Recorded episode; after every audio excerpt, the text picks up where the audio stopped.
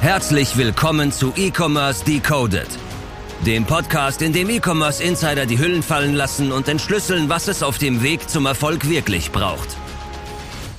Von AppScale. Und damit hallo und herzlich willkommen zu einer neuen Folge E-Commerce Decoded. Heute mit Simon und Marius von AdPacker. Servus, hi. Moin. Und zusammen. Was geht, was geht? Die Nachbarn aus Hürth sind da. Yes. Ja, freut mich, dass es geklappt hat. Du einmal keine schon verschieben. Weil es zu warm war. Genau. Definitiv. Haben den Termin ein bisschen vorgezogen jetzt statt 16 Uhr auf 10 Uhr, weil nachmittags ist es hier in Köln wirklich brutal warm. Wir haben heute zwei ganz besondere Gäste am Start, die jetzt gerade noch beiden Geschäftsführer von der AdBaker GmbH. Vielleicht holt einer von euch beiden ähm, die Leute mal kurz ab. Ich bin mir eigentlich ziemlich sicher, dass der Name AdBaker wahrscheinlich auch äh, durch die sozialen Medien wahrscheinlich fast jedem ein Begriff, Begriff sein wird. Aber holt die Leute doch vielleicht mal ab. Wer seid ihr? Wo kommt ihr eigentlich her? Und was macht ihr eigentlich? Ja, Marius, möchtest du? Ja, ich war, also den Herrn kennt ihr sicherlich aus der Werbung. Das meinst du sicherlich, dass äh, man uns aus Social Media und Co. kennt. Ähm, ja, aber AdBaker an sich, also wir sind eine Spezialagentur, spezialisiert auf Paid Social, betreuen da eigentlich so ab Budgetgrößen von 30k bis hin zu sechsstelligen Monatsbudgets. Das ist eigentlich so unsere Kundenrange. Und ähm, ja, AdBaker war eigentlich schon sehr früh mit am Start. Also GmbH 2018 gegründet. Richtig, ja, ne? Nee, 17. 17, 17 gegründet. Ja. Ähm, schon früh mit am Start gewesen in dieser ganzen spezialisierten Branche. Gab es noch nicht so viele Agenturen wie jetzt. Äh, ja. Man kann ja auch theoretisch einfach mal sagen, dass es eine der führenden äh, Ja, Agenturen ge- in dem Bereich ist. Genau, auf jeden Fall. Ähm, Also das stimmt natürlich, aber dazu muss man natürlich auch sagen, dass sich das gefühlt jeder ähm, schreibt. Na ist- gut. Das hat schon am Markt fast keinen Wert mehr. Das ist, das ist sowas wie das Original. ja, okay. Also, aber, aber ja, so ist es. Also, was man vielleicht noch dazu sagen kann, äh, was Marius noch gesagt hat, dass wir halt schon relativ früh am Markt waren. Natürlich gab es schon auch vor 2017 einige Agenturen, aber damals war so dieser Vibe, diese 360-Grad-Agenturen. Ja, die gibt's ja witzigerweise heute immer noch, ich weiß nicht wie. ähm, äh, oder warum. Aber ähm, das war ja damals, äh, war ja, sag ich mal, Online-Marketing noch etwas frischer. Das war alles noch viel, viel einfacher. Äh, und da gab es noch nicht so wahnsinnig viel zu entdecken, sage ich jetzt mal so. Und da hat es natürlich auch mega Sinn gemacht, dass eine Agentur sagt, yo, ich habe jetzt ungefähr mal Internet verstanden, ich weiß, wie man eine Webseite baut, ich weiß, wie man ein bisschen SEO macht, ein bisschen SEA macht. Und ja, Social kann ich dir auch noch so hinklatschen. Aber irgendwann kam eben dann dieser Umschwung, wo das immer schwieriger wird, weil all, von jeder Plattform, jeder Algorithmus wurde immer raffinierter, sage ich jetzt mal, und es hat einfach nicht mehr gereicht. Du konntest nicht mehr überall Profi drin sein, das ging nicht. Und so hat es eigentlich erst angefangen, dass man gesagt hat, ähm, jo, wir sind jetzt eine Spezialagentur für Performance Advertising, wie wir angefangen haben. Damals mit dem Fokus auf ähm, Facebook und Instagram Advertising.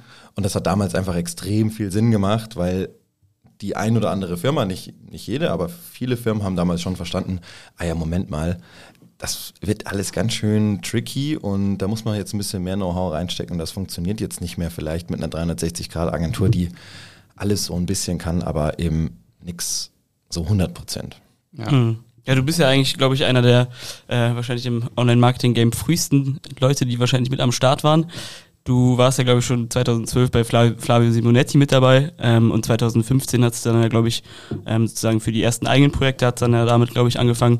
Was war dann da so, da so der Grund? Ähm, du hast gerade schon gesagt, dass es diese 360-Grad-Agentur oder dieser Ansatz ähm, nicht zu verfolgen war. War der schon damals dann direkt von Anfang an ähm, sozusagen präsent? Hast du dann direkt gesagt, ähm, ich mache sozusagen Performance-Marketing oder ähm, beziehungsweise Social Ads oder, oder gab es da noch irgendwie andere Hintergründe? Ja, also mh, wie du schon richtig gesagt hast, ich bin relativ früh, es gibt natürlich noch Leute, die sind noch, noch viel, viel früher eingestiegen, aber 2011 habe ich ja so Wind bekommen von Online-Marketing und für mich war das im Prinzip so, ich hatte halt dann das Glück, äh, bei Flavio damals in viele verschiedene Bereiche reingucken zu dürfen, eben Suchmaschinenoptimierung, SEA, Landingpages, damals noch VSL und so weiter, diesen E-Mail-Marketing, das komplette Spektrum, Affiliate-Marketing und so weiter. Aber ich habe einfach für mich selber gemerkt, so, das funktioniert nicht. Du kannst jetzt nicht in, also damals, als das ja als ich das entdeckt habe, fand ich halt alles spannend. So, boah, cool, was, man kann jetzt irgendwie Seiten optimieren, dann werden die besser gerankt. So, ah, krass, nee, was, ich kann mir den Platz irgendwie auch kaufen mit SEA. Boah, cool, äh, E-Mail-Marketing. Das hat ja alles Spaß gemacht im Prinzip. Aber wenn man sich halt damit ein bisschen befasst hat, hat man halt relativ schnell gemerkt, ja, okay, ich kann jetzt nicht überall der Pro drin werden. Und ähm, ja, ich weiß nicht, du willst halt eigentlich lieber immer so diesen Profi. Also wenn ich jetzt irgendwie einen Gärtner engagiere und äh, dann macht er meinen Garten und sagt danach, du, ich kann dir auch noch irgendwie neue Fliesen ins Bad reinkloppen oder die Toilette reparieren oder sonstiges. Ja. Dann denke ich mir halt auch, pff, weiß nicht, Bro, Ja. lass stecken. Aber das heißt, du hast ja auf, auf jeden Fall erstmal ein gutes Grundverständnis von dem ganzen Thema aufgebaut und dann gesagt, ich will mich jetzt auf eine Sache davon spezialisieren und nicht von Anfang an quasi das Thema irgendwie rausgepickt, weil du es so cool fandest. Ja, nee, also es ist eher so entstanden, dass ich äh, mir alle Themen angeguckt habe und dann Mhm. gemerkt habe, wo ich am meisten, äh, also wo ich am besten drin bin sozusagen. Also ich muss ehrlicherweise gestehen, ich weiß gar nicht, ob Marius das weiß, aber ähm, ich fand halt Suchmaschinenoptimierung schon extrem cool. Ja, also das fand ich schon sehr, sehr geil. Puh, Marius guckt nur so ein bisschen verhalten. SEO. Also, ähm, ich wusste das schon, dass du das gerne, gerne mochtest, aber die Passion da drin habe ich jetzt, oder das Feuer in den Augen habe ich da nie gesehen. Ja, aber also wa- was mich davon abgehalten hat, ist, m, du musst natürlich ähm, ja, viele Texte schreiben und wenn du eine One-Man-Show bist, musst du die Texte natürlich auch im Idealfall selber Ja, weiß, schreiben. was kommt. Aber der eine oder andere weiß es. Ich habe ja eine Leserechtschreibschwäche und bin halt attestierter Legastheniker. Das war halt problematisch, ne? weil dann habe ich halt gerankt auf das Wort, aber halt falsch geschrieben. Oh Mann. Das war halt nicht so schön.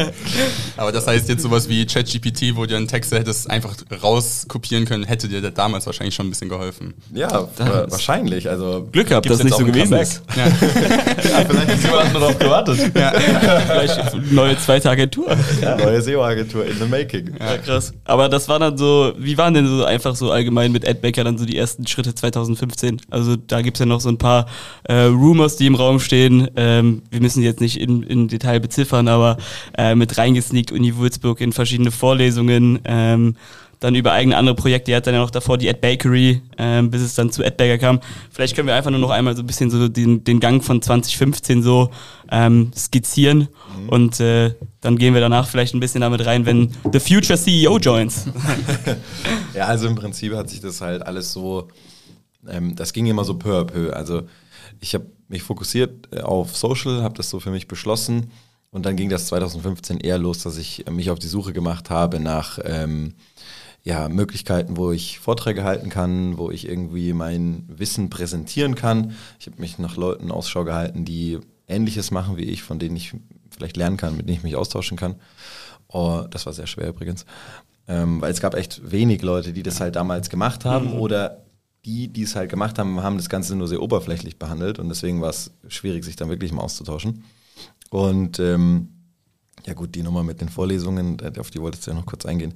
Äh, Das war aber noch in der Zeit davor, Okay. sage ich mal so, äh, vor 2015, als ich mich mit diesen ganzen Themen befasst habe. Ähm, Ich habe ja kein, kein Abitur und dementsprechend äh, war es mir jetzt auch das äh, Studium nicht möglich, aber ich habe mich einfach immer in die Vorlesungen reingeschlichen und habe mir halt das Zeug reingezogen, wenn ich wusste, da sind halt irgendwie geile Dozenten da. Ja, hat er keinen gejuckt irgendwie. Genau, und ähm, ja, dann hat man halt, habe ich mich eben erstmal so als Freelancer ja, äh, bin ich erstmal durchgestartet, Vorträge gehalten, meine Newsletter versucht ähm, voll zu bekommen und äh, habe nebenbei auch nochmal so ein kleines Tool geschrieben gehabt. Ich weiß nicht, ob ihr das noch Das hatte ich jetzt, glaube ich, gar nicht auf dem Schirm, leider. Ja, auch da? nicht. So grob. Ihr seid halt keine Real OGs. Aber Marius kennt Shit. das? Ja, okay. Seit wann? Achso, ich kenne das auch nur von Simon. Also ich hab das Tool auf jeden Fall nie benutzt. Aber ich habe, also es war eigentlich so, dass ähm, wir in unserem Business Manager kriegst du Benachrichtigungen rein. Und ich habe irgendwann nur gesehen, dass es so eine Facebook-Seite dazu gab und dass irgendwie Leute das Nachrichten reingeschrieben haben und das geliked haben. ja. Aber was war denn das Tool? Also, Also, hol uns Unwissende mal ab. also gut. Macht euch bereit für die Zeit.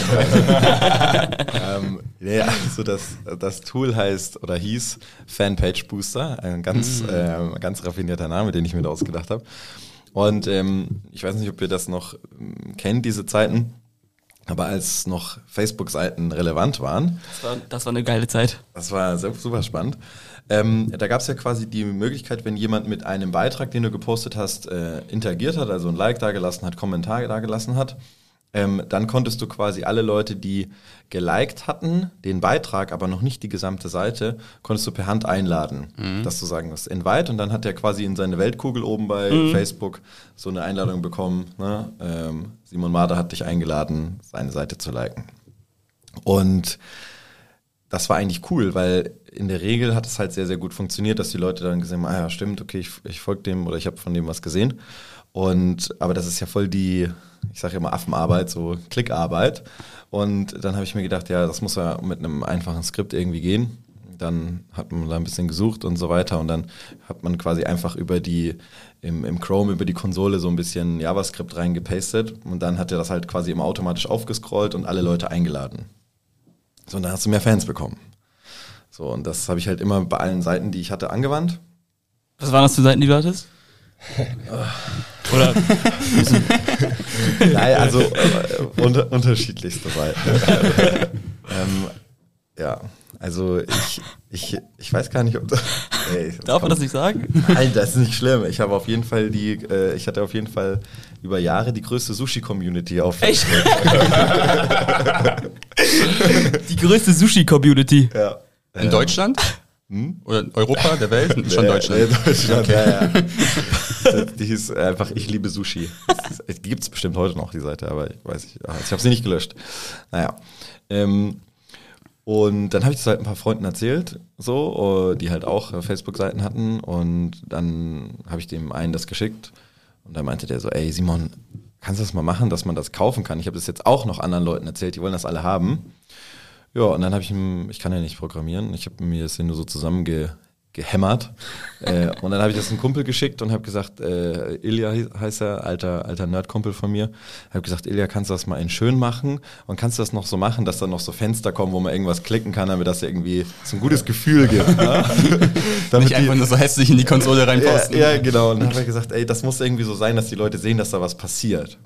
Und dann konnte man das am Ende so als ähm, Lesezeichen machen. Das heißt, du hast als Lesezeichen gemacht und dann ähm, hat er dich gefragt, wie viele Postings soll ich checken. Dann hast du das eingegeben und dann hat er dann das gecheckt und hat mitgezählt, wie viele Leute er eingeladen hat und hat dir das am Ende so ausgespuckt, damit das so ein bisschen fancy aussah. Geiles Gefühl für die Leute. Geiles Gefühl für die Safe. Leute, wichtig, wichtig.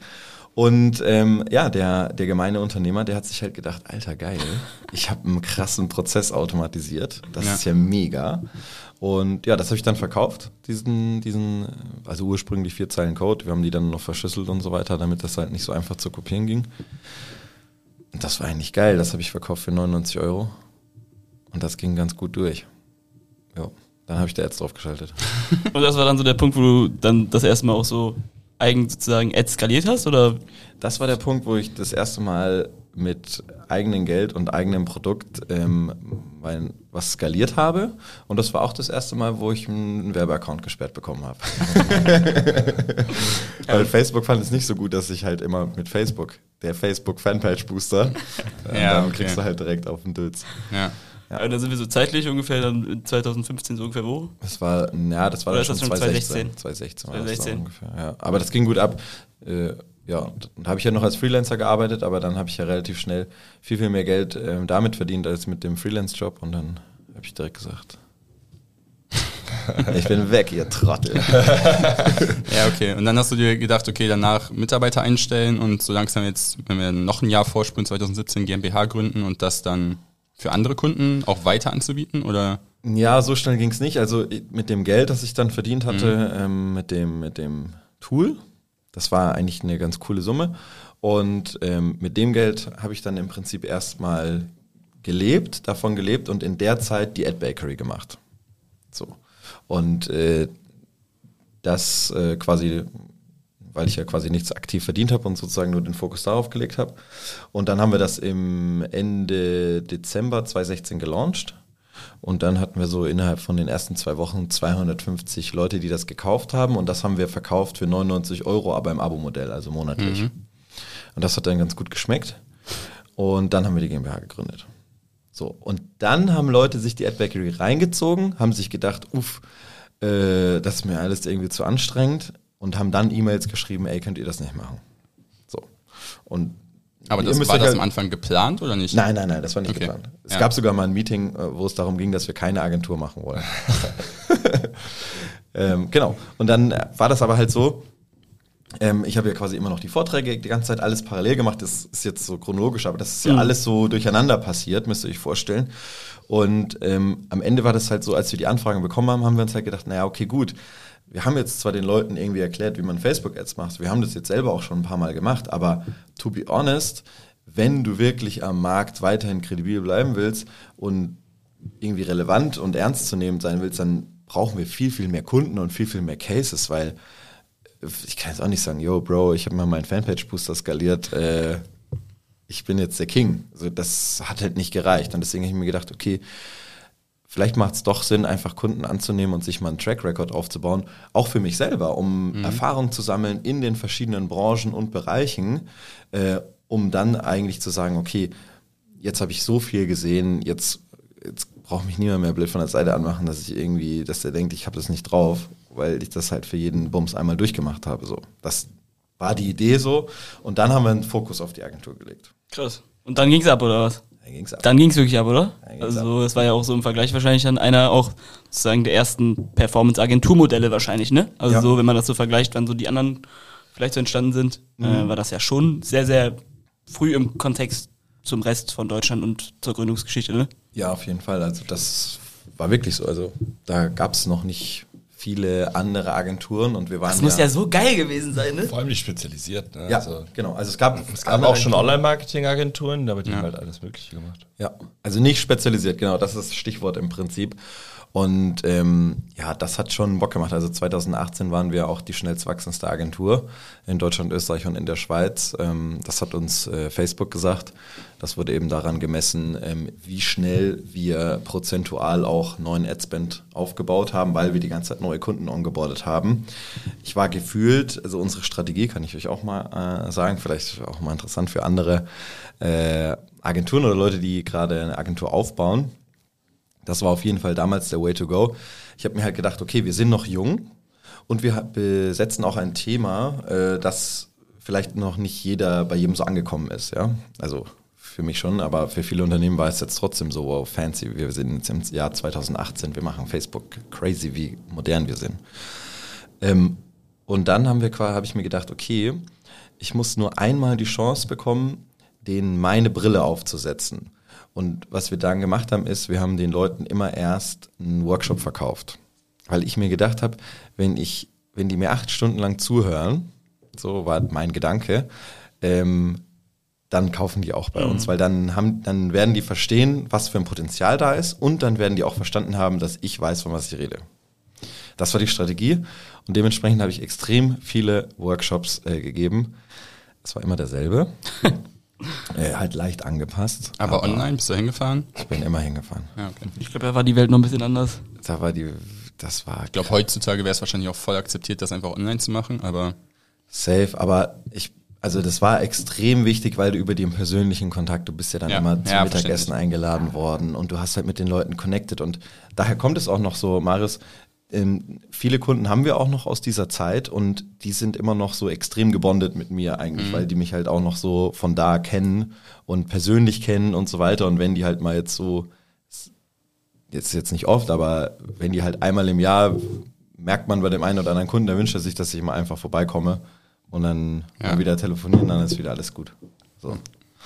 Und ähm, ja, deswegen war der persönliche Kontakt schon gut. Aber äh, also damals habe ich in meiner Google-Auswertung gehabt, dass ich ähm, 1,5 Mal äh, die Erde um, äh, umkreist habe, weil ich so viel gereist bin. Ja, aber sprechen wir jetzt so, der- wie oft war das dann, so ein, so ein Workshop? War das dann also einmal die Woche, fünfmal am Tag oder irgendwie einmal im Quartal? Nee, das war schon eigentlich ähm, ja so zwei bis dreimal die Woche habe ich schon Workshops gegeben. Das war schon echt, krass. das war eine hohe Schlagzeit, das war richtig ekelhaft. Also Ja. ich war mehr in Hotels als zu Hause. Krass. Aber wie hast du das denn sozusagen dann auf Agenturseite nachgezogen? Also ich stell mir vor, du gehst dann dahin, hältst den Work Workshop, geisteskrank viele Leute haben Bock. Das war irgendwie ein neues Thema wahrscheinlich für viele Leute gewesen. Denken so, Simon ist es. Mit dem hätte ich Bock zusammenzuarbeiten. Ähm, aber auf der anderen Seite steht natürlich irgendwie eine Agentur, die dann ja auch irgendwie den Service irgendwie ein bisschen abarbeiten muss, auch in einer Qualität, die dir wahrscheinlich auch irgendwie gefällt. Wie waren da so dann so äh, die Zeiten, ich stelle mir das mega, mega stressig vor, irgendwie präsent zu sein auf Präsentveranstaltungen, aber auch irgendwie dann auf der anderen Seite im Backend irgendwie voll viel nachzuziehen. Ja, the hustle was real. nee, also ja, na klar, ähm, du hast halt versucht, das ist ja, würde ich sagen, jeder, der eine Agentur aufbaut, fühlt das so, das funktioniert eben genau so. Du holst den Kunden ran, ähm, du überlastest am Anfang das ganze Team wahrscheinlich to the max, äh, mutest allen viel zu viel zu, quetscht da noch was rein, wo eigentlich nichts mehr reinzuquetschen geht. Aber ich würde sagen, das ist so das Startup-Life. So funktioniert das eben, weil das wisst ihr ja selber, diese, du musst ja eigentlich so diese Stufe, ich stelle jetzt jemand neuen ein, da hast du ja wieder so einen riesen Gap, aber wir haben ja mit null angefangen, wir haben ja kein Geld irgendwie jetzt äh, bekommen von außen, wo man gesagt hat, ja, hier ist jetzt so ein Puffer und dann kann man das machen, sondern du musstest ja eigentlich erstmal das aktuelle Team overstacken, damit du so viel verdienen kannst, um den, den nächsten wieder äh, anzustellen. So, das ist ja immer dieses, mhm und dann kletterst du diese Leiter langsam hoch. Du kannst jetzt nicht einfach von heute auf morgen 100 Leute anstellen und dich dann darum kümmern, dass die dann irgendwann mal Arbeit haben. Das wäre schwierig. Richtig, du ja. holst eigentlich erst immer zu viele Kunden rein mhm. und versuchst dann schnell, so schnell wie möglich die Leute nachzuziehen. Und das, ja. das war noch ganz lange bei uns so, dass wir eigentlich immer so zwei Monate zu spät den nächsten Hire hatten. Mhm. So. Dass man immer so gesagt hat, boah, den hätten wir schon vor zwei Monaten gebraucht oder die hätten wir schon vor zwei Monaten gebraucht. Ähm, aber das, man hatte damals noch nicht die, die, den Mut zu sagen, wir vertrauen darauf, dass wir jetzt wieder genügend Kunden da bekommen und wir stellen jetzt einfach ein und wird schon. Und ja. dann wir stellen ein und dann gucken wir mal, ob da noch ein Kunde für rumkommt. ja, krass. Aber das war sehr, sehr fast-paced und dann irgendwann, äh, sagen wir, wir sind jetzt mal im Jahre 2020, äh, gab es, glaube ich, ein sehr besonderes Telefonat zwischen zwei, Personen, die hier in diesem Raum sind. ähm, da haben wir auch schon mal, glaube ich, einen LinkedIn-Post zugelesen, aber vielleicht erzählen wir mal die Geschichte, wie euer jetziger CEO ähm, einfach Ed Baker gejoint hat und wie das so alles angefangen hat. Es gibt, glaube ich, auch ein paar lustige Geschichten. Du hast letztes schon mal eine kleine Geschichte über äh, Marius erzählt bezüglich der Tennisstunden. Da habe ich mal äh, eine kleine Geschichte gehört. Ich weiß nicht, ob wir die später vielleicht mal aufmachen. Das fand ich sehr interessant, aber äh, wie hat das damals so angefangen und äh, was ist nach diesem Gespräch so alles passiert und wie war das Gespräch so für euch beide? Ja, Marius, kannst du ja mal aus deiner Perspektive. Ich wollte gerade sagen, fand ich voll spannend, das ja, aus deiner ja. Perspektive zu hören. Ja, es ist, es Ordne das vielleicht noch kurz ein. Also du hattest ja davor noch einen anderen Job. Ja, genau. Ähm, genau also, wie das dann so alles anfing. Ja, also erstmal muss man dazu sagen, dass Simon und ich uns eigentlich überhaupt nicht kannten. Also gar nicht. Ich kannte ihn nicht, er kannte mich nicht. Und ich bin dann irgendwann mal über eine Empfehlung überhaupt mal auf Ed Baker gestoßen und ähm, dann bin ich mit, ähm, mit, mit Patrick, einem der, einem der Gründer, auch in Kontakt getreten. Also es war eigentlich so mein erster Touchpoint, mit dem gesprochen. Und ich war zu dem Zeitpunkt noch für eine andere Agentur tätig und habe mit ihm gesprochen und da war Baker aber auch noch voll klein, also auch selbst in 2020, ich weiß gar nicht, wie viele Leute ähm, dort waren, vielleicht fünf oder so, das war nicht viel. Und dann haben wir gesprochen und ich habe es auch schon so gemerkt, dass dort so der Approach ist, ja, jeder ist da, keine Ahnung, der wird auch mal durchge also so ausgebildet und dann mal gucken, was geht. Und ähm, ich weiß noch, dass ich nach dem Gespräch mit Patrick mit meiner damaligen Chefin gesprochen habe, um da halt nochmal zu sagen, yo, in der Zukunft, damit ich das, damit wir weitermachen können, äh, soll das so und so aussehen. Und ich hatte eigentlich voll das gute Gespräch und war dann auch voll committed, ähm, dass ich einfach da weitermache. das war alles cool für mich, weil ich hatte da auch viel Spaß. Ich hatte jetzt nicht so den Need, ne? Es war ja, einfach nur, es war einfach nur äh, über einen Bekannten, yo, check das mal ab, abgecheckt. Dann hört sich das einfach mal an. Alles cool so. Und dann, aber als ich mit Patrick gesprochen habe und der dann so meinte, ja, bei uns startet jeder als Trainee, wusste ich schon so, wahrscheinlich würde ich das machen. also, äh, aber äh, da, da war das halt, war das halt für mich schon durch. Und ja. ähm, und da wusste ich schon, passt. Ich fand es trotzdem aber spannend, weil ähm, Ed Baker zu dem Zeitpunkt, und das war auch eigentlich so der, äh, das hatte ich Simon auch mal gesagt, das, was ich äh, ganz gut fand. Und zwar war Ed Baker ganz gut auch in der amerikanischen Szene vernetzt. Es gab früher in diesem ganzen Paid-Social-Bereich gab's ähm, das hieß ähm, iStack, iStack Training jetzt mittlerweile ähm, ist noch umge umbenannt worden, gerebrandet worden, was auch immer. Aber iStack Training war so aus Amerika richtig geil, habe ich auch voll viel gelernt und Ed Baker hat damals auch so Events mit denen gemacht. Und ähm, dachte ich mir, er ist hier in Köln, ähm, warum nicht? Ja, Trotzdem habe ich mich dann auf ein zweites Gespräch mit Simon eingelassen, dann nochmal. Und das Gespräch lief dann halt ganz anders, weil wir gar nicht so auf dieser, ja, du willst hier bei uns anfangen, weil ich hatte ja kein Need an sich, sondern wir haben uns eigentlich mhm. voll darüber halt unterhalten, über Facebook-Ads. Und ähm, man hat gemerkt, Simon wollte so ein bisschen Screen auch, was man drauf hat. Man ist auch voll skeptisch, ja, da kommt so jemand, der denkt, der kann es halt voll, verstehe ich. Das hat, so habe ich auch immer gedacht. Und ähm, ja, dann hat das war echt wie so ein Katalog. Also wir durchgegangen und irgendwann, ich hab, ich weiß noch, das war in meiner alten Agentur, hing ich da im Konferenzraum. Sorry, guys. und ja, das war geil. Sie waren extrem nerdy zu dem Zeitpunkt auch. Ähm, alles gar nicht mehr anwendbar, fast diese äh, heutzutage. Ähm, aber dann hat es ganz gut geweibt und haben dann auch entschlossen, dass wir uns mal persönlich treffen, das Team auch mal kennengelernt. Und ähm, an meinem Probetag äh, war es dann schon so, dass ich, glaube ich, bei, bei, bei Zipgate, den Kunden von uns jetzt noch äh, im, im Kundenmeeting war. Also da war schon eigentlich relativ klar, dass es ganz gut funktionieren kann. Stimmst du der Ausführung zu? Äh, ja, auf jeden Fall. Also wie gesagt, ich wusste von Marius nichts davor. Äh, Patrick meinte dann so, ja, ich habe hier einen, red mal mit dem, schau mal, ob der was drauf hat. Und ich war da im Auto sogar ja. äh, und haben wir da telefoniert. Und dann, keine Ahnung, kennt ihr das, wenn ihr mit so jemandem telefoniert, ihr stellt ihm so eine Frage, aber ihr merkt, dass er sich so durchs Telefon grinst, weil mhm. der sich so richtig, der weiß ganz genau so, boah, ja, die Frage, gib sie mir. äh, und ja, es war, wir sind halt, Marius hat genau die richtigen Antworten gegeben. Wir waren so schön, schön auf so einem schönen nerdy Level. Ähm, und genau, ich habe eigentlich dann, irgendwann habe ich dann nur noch versucht, ihn so ein bisschen abzufacken und irgendwas zu finden, was er nicht weiß. Ja, ja das war dann irgendwann, äh, an die eine Frage, wenn ich mich immer erinnern. es war, ähm, ja, wir ähm, stehen kurz vor Black Friday. Ähm, wie bereitest du es vor? Und da zu dem Zeitpunkt gab es halt so ein, da, da war es noch möglich, mittlerweile nicht mehr, weil wir keine 28 Tage Attributionsfenster mehr haben. Ähm, eine Delayed Attribution äh, Strategie für, also die Leute, die, die kennen, die kennen. Das war so geil. Ja, und äh, das war, glaube ich, auch, es war einfach, ja, ich glaube, wir beide kannten das und ähm, hat direkt so. Ja, okay, okay direkt gut, darüber geweiht. So, der, ja. ja. ja, okay. Ja, sehr cool. Dann haben wir ähm, festgestellt, dass du dich irgendwie so ein bisschen in Ed Becker verliebt hast. Die andere Seite von Ed Becker hat sich irgendwie auch ein bisschen in dich verliebt. Ist natürlich auch irgendwie ein gutes Zeichen direkt von Anfang an, glaube ich. Äh, wenn man eher so vibet als andersrum, ist, glaube ich, auch einfach für die Zukunft dann äh, ein sehr, sehr gutes Verhältnis, was da anfängt. Du hast dann aber ja jetzt bei Ed Becker in den drei Jahren schon einen ziemlichen Run hingelegt, ne? Also so, wenn man sich überlegt, du bist ja als Media Buyer gestartet, bist dann, glaube ich, in Sales gegangen, äh, hast dann auch den Teamlead gemacht, bist dann äh, CGO geworden, glaube ich, noch letztes Jahr und jetzt äh, dieses Jahr zum CEO was ist das für dich selber? Also so, das muss ja übelst krass sein, oder? Also so, was das, drei Jahre ist wahrscheinlich wieder so ein Moment, die fühlen sich jetzt ja. rückwirkend so schnell an, aber es war locker irgendwie auch so eine harte, intensive Zeit wahrscheinlich, oder?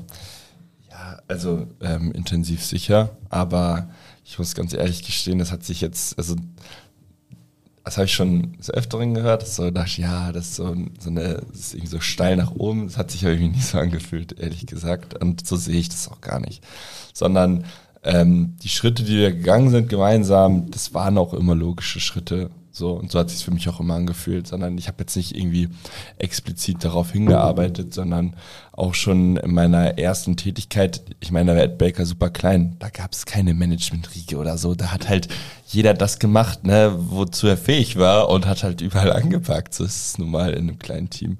Und so war es da auch. Also ich kam ja auch schon immer aus diesem ganzen Paid Social Bereich, PPC gemacht und ähm, da war ja auch ganz klar, dass ich als erstes mal ein paar Kundenprojekte ähm, umsetze. Habe ähm, einige dann auf mich genommen, ganz normal gemanagt. Ähm, waren sicher auch ein paar gute Cases auch noch dabei für AdBaker, die uns damals geholfen haben, auch ähm, im Markt ja, wahrgenommen zu werden.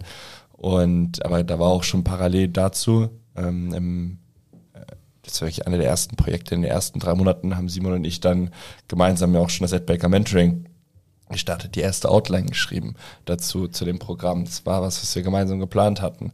Und im April haben wir dann die Sachen dann auch schon aufgenommen, im Mai gelauncht, im April erste Werbekampagnen. So, das war unser erstes gemeinsames großes Projekt. So, das war als Media Buyer, was du sagen möchte. Und das ist eigentlich auch so sinnbildlich dafür, dass es jetzt nicht so immer in dieser Rolle war. Und auch danach, ähm, was, was, was, was kam danach? Ich habe ganze Zeit Projekte, vor allem Ad-Baker Marketing, ähm, gemeinsam mit Simon, da haben wir viel Fokus drauf gelegt. Dann irgendwann, dann steht das vielleicht in meiner Vita drin, äh, Team Lead Sales, aber warum war das so? Nicht für meine, äh, nicht für mein starkes Interesse für Sales, weil ich mir gewünscht habe, boah, Simon, bitte darf ich jetzt Sales machen. So war das sicherlich nicht, sondern ähm, wir haben zu dem Zeitpunkt halt äh, gesagt, jo, wir brauchen jetzt ein Sales-Team für unser Mentoring-Programm. Und ähm, ja, dann baue ich das jetzt eben Muss auf. das halt einer machen. Dann baue ich das jetzt auf, weil ähm, das Mentoring war so auch unser gemeinsames erstes Projekt und wenn wir das brauchen, dann machen wir das jetzt. Und das ist die Attitude, die sich bis heute durchzieht, dass man sagt, dass das, was halt notwendig ist, es wäre halt was, was sehr wichtig ist, damit wir halt weiter wachsen können, ähm, es wird angepackt. Und aber auch währenddessen haben wir auch noch die ganzen anderen Sachen vorangetrieben. Und so war es dann auch irgendwann das Team wurde größer, dann gibt es dann halt mal eine Management-Ebene und dann ähm, bis das C-Level. So, das ist dann eigentlich relativ natürlich entstanden, würde ich sagen. Ja. Ja, ich glaube, man kann einfach, äh, also was ich vielleicht noch aus meiner Perspektive so sagen kann, ähm, so Marius hat sich natürlich entwickelt, halt sehr schnell entwickelt, würde ich jetzt mal sagen. Also es also für, wie Marius schon gesagt hat, es hat sich jetzt nicht so rasend schnell angefühlt, es war, hat sich alles so sehr organisch und natürlich angefühlt. Es ist, ähm, Marius hat sich verändert, es, wir sind immer mehr zusammengewachsen, wir haben immer mehr zusammen gemacht und so weiter. Aber was man halt sagen kann, und das hat sich, glaube ich, relativ schnell so abgezeichnet, dass man einfach gemerkt hat, dass Marius jetzt keinen Unterschied macht, ähm, wem das Unternehmen gehört, sondern er hat es halt eigentlich, er hat sich meiner Meinung nach halt eigentlich so verhalten, als, Wie als wäre es sein eigenes. Äh, richtig, richtig, so als, als würde ihm das irgendwie gehören und würde der so, der war einfach voll committed, so und er hat auch einfach äh, seine ganzen Ideen dort eingebracht und äh, ja, so ist man dann einfach immer weitere Schritte gegangen Mhm. und immer enger zusammengewachsen und hat immer mehr und dann war das irgendwann alles relativ natürlich, so würde ich sagen, ja. Das macht ja einfach wahrscheinlich mega Spaß, ne? Also wenn man irgendwie in, einem, anderen- in einer anderen Person irgendwie merkt, so, ey, die hat richtig Bock, Ja. was mit anzuschaffen. Ja, ja, auf jeden Fall. Krass. Und jetzt, äh, würde sagen, das war schon mal ein ziemlich geiler Rundumschlag um Ed Becker. Wo stehen wir jetzt heute? Also Teammitglieder, ähm, was, wie, Ja. wie, wie hoch ist das Budget, was ihr verwaltet? Einfach, wo ihr jetzt nach, nach acht Jahren dann jetzt irgendwie What a Journey angekommen seid. Ja. Also ja, mittlerweile ähm, sind wir so um die 30 Personen, also wenn wir den ganzen Laden zusammenzählen. Ähm, und arbeiten eigentlich nach wie vor ähm, sehr stark im Team. Also das Ed Baker an sich, das Team an sich, ähm, legen wir super viel Wert drauf und äh, haben das jetzt auch mit dem Wachstum immer darauf geachtet, dass wir jetzt nicht irgendwie unsere Identität da verlieren und dass dann auf einmal so ein ja, anonymer Laden wird, sondern das ist uns im, weiterhin immer noch heilig. Also arbeiten immer noch, als wären wir fünf Leute quasi. Oder wir versuchen es in allen Bereichen, ist das gar nicht so möglich. Ähm, budgettechnisch, mittlerweile ist es so, wir machen gar nicht mehr Facebook und Instagram äh, ausschließlich, sondern ähm, wir haben auch das aufgeweitet. Früher waren wir nur positioniert auf Facebook, Instagram, Spezialagentur. Mittlerweile ähm, auf Social Performance Advertising, das heißt, es kommen auch andere Plattformen dazu. Ähm, budgettechnisch kann ich gar nicht sagen, aber wir sind da im Jahr, sind wir ähm, über alle Sachen, die wir machen, im neunstelligen Bereich. Ja. Aber ich glaube, ich habe mal irgendwo gelesen, 100 Millionen sind es irgendwie. so. Ja, so was insgesamt sind es ja schon über Krass. 300, 400 Krass. Millionen. Okay, eine Frage ist mir jetzt gerade noch gekommen, die ich irgendwie mega spannend finde, wenn ihr die beide mal beantwortet. Also so, wir sind jetzt in einem ganz hohen Level angekommen und es gibt ja im Vergleich zu Deutschland schon noch einige andere Agenturen, die auch ein sehr, sehr hohes Level haben, was jetzt irgendwie äh, Teammitglieder und sonstiges angeht. Man muss sich ja natürlich irgendwie spezialisieren. Irgendwie habe ich das Gefühl, so der, der klassische Freelancer, der stirbt irgendwie so langsam, langfristig vielleicht ein bisschen aus. Ähm, wie, wie im Vergleich jetzt, keine Ahnung, mir fällt jetzt irgendwie ein Marwave ein, mir fällt irgendwie Schema M ein wie positioniert, also wie, was heißt, wie positioniert man sich?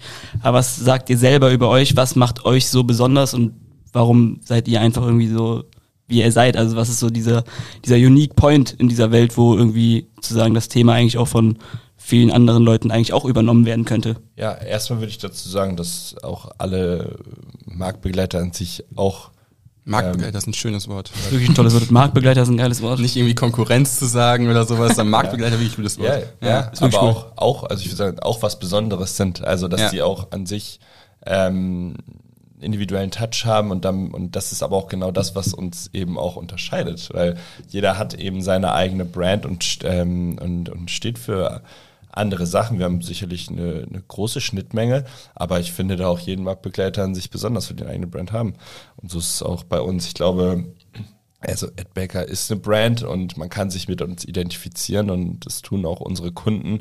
Ähm, jetzt vielleicht verglichen mit den genannten Beispielen ist es vielleicht so, dass wir noch weitere äh, Geschäftsbereiche haben, nicht nur die Agentur eben, sondern ähm, haben ja eben auch noch das Mentoring-Programm on top. Das heißt, jetzt in der, in der Kunden, Kundensegment sind wir sicherlich noch deutlich breiter aufgestellt, ähm, was uns dann auch nochmal unterscheidet in, in diesem Merkmal.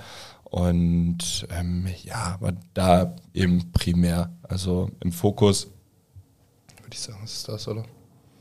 Ja, also äh, alles, was Marius gesagt hat, ähm, kann man mal so, so darstellen. Ich würde sagen, dass es eben wahrscheinlich so die größten Unterscheidungen gibt, so ein bisschen vielleicht teilweise die Herangehensweise an Sachen ähm, und vielleicht auch vor allem die Darstellung. Aber ich finde das eigentlich auch ganz gut, ja. Also ihr kennt mich jetzt schon. Ähm, viele andere wissen, keine Ahnung, ich laufe immer in T-Shirt und kurze Hose jetzt im Sommer rum, eher sportlich gekleidet.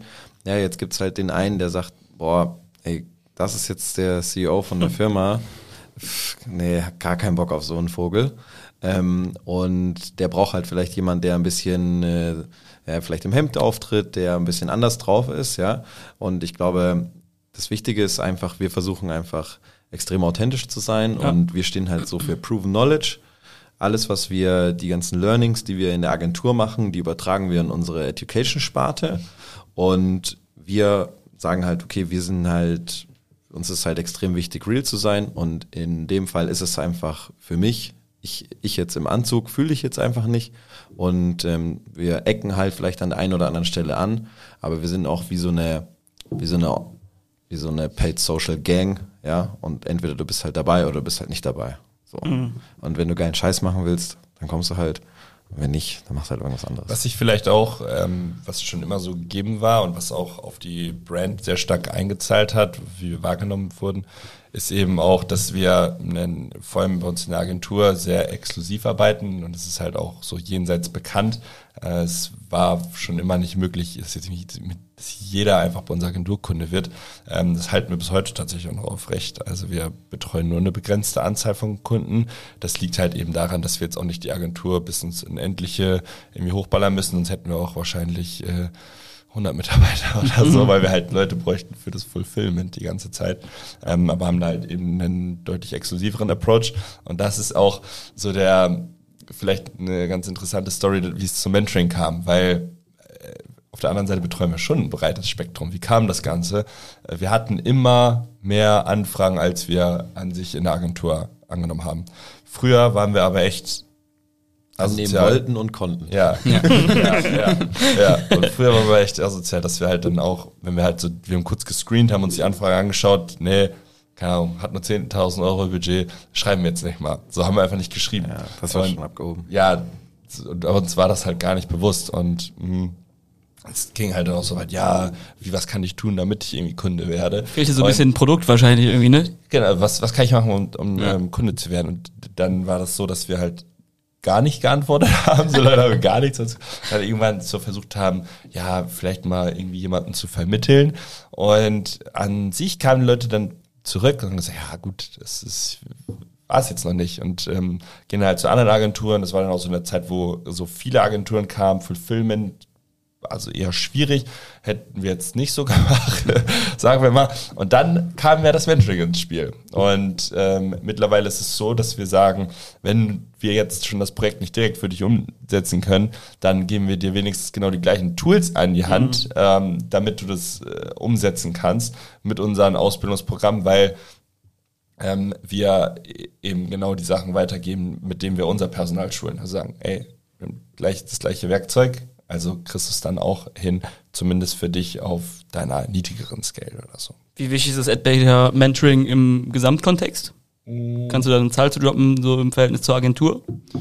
Ja. Ist das eher so 50 plus 50, 50 oder ist es eher so 10, Na, 90? Also die Agentur ist immer also wir sagen immer, die Agentur ist der Spiegel vom Mentoring. Also das Mentoring kann nur so gut sein, wie die Agentur auch ist, weil wir in das Mentoring nur die Learnings aus der Agentur quasi reinpacken. Wenn wir jetzt irgendwie das so hoch pushen mhm. würden und Agentur so klein halten würden, dann würdest du das Kein nicht Match. merken. So, ja. ne, dann würden wir halt einfach im Mentoring, würden wir jedes Jahr nochmal drei drei neue Produkte launchen oder sonst ist, das tun wir halt einfach nicht, sondern ähm, soll halt. Wird vielleicht so drei Monate, ein halbes Jahr gut gehen, ja, aber ja, sind genau. halt nicht mehr. Ist ja auch, glaube ich, einfach nicht euer Ansatz, wie ihr die Sache so verfolgt. Also ja, ihr steht ja schon für eine sehr, sehr hohe Qualität so irgendwie. Ne? Mitarbeiter werden dadurch auch nicht besser, wenn das einfach nur ähm, theoretische Inhalte sind. Genau, und das ist nämlich das Spannende, dass wir im Prinzip ja versucht haben, so eine Art Ökosystem aufzubauen, weil wie Marius schon gesagt hat, die Agentur ist eigentlich der Kern und das Wichtigste. Hier generieren wir die Learnings in ganz vielen verschiedenen Branchen, ja, damit wir